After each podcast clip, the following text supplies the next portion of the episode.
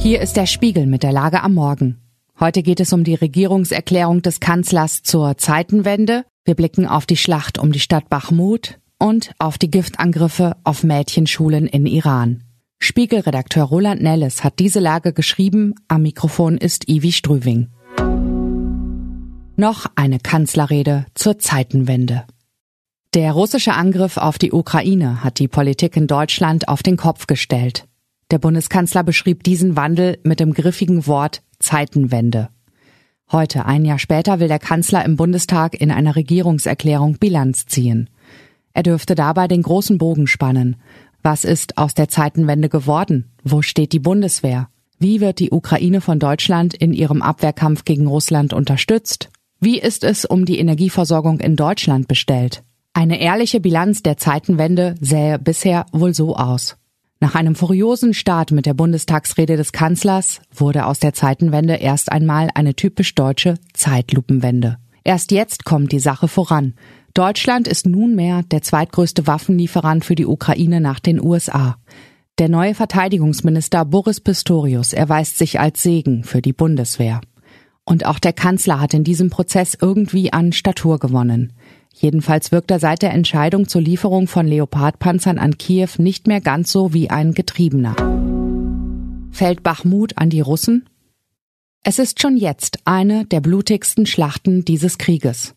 Russische Truppen versuchen seit Wochen, die ostukrainische Stadt Bachmut einzunehmen. Tausende Russen sollen bereits gefallen sein. Auch auf ukrainischer Seite gibt es in der Abnutzungsschlacht schwere Verluste. Angeblich haben die Russen die Stadt inzwischen von drei Seiten eingekreist.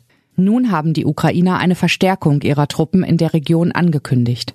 Zugleich wird aber auch ein möglicher Rückzug nicht mehr ausgeschlossen. Das deutete Alexander Rodnianski, Wirtschaftsberater des ukrainischen Präsidenten Volodymyr Zelensky an. Er sagte dem US-Sender CNN, Zitat, unser Militär wird natürlich alle Optionen abwägen. Bisher haben sie die Stadt gehalten, aber wenn es sein muss, werden sie sich strategisch zurückziehen. Und man werde nicht alle Einheiten für nichts opfern.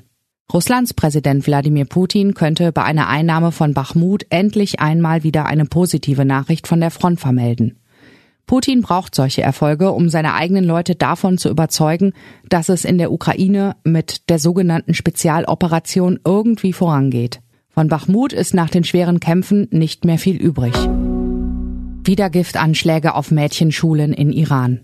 In Iran, wo die Menschen seit Monaten gegen das Mullah-Regime und gegen religiösen Fanatismus protestieren, spielt sich ein weiteres Drama ab. Iranische Medien berichten laut der französischen Agentur AFP über neue Giftattacken an insgesamt zehn Mädchenschulen. Mehr als 100 Schülerinnen seien ins Krankenhaus eingeliefert worden. Es sind nicht die ersten Fälle dieser Art. Seit etwa drei Monaten werden in Iran immer wieder Vergiftungen an Mädchenschulen gemeldet.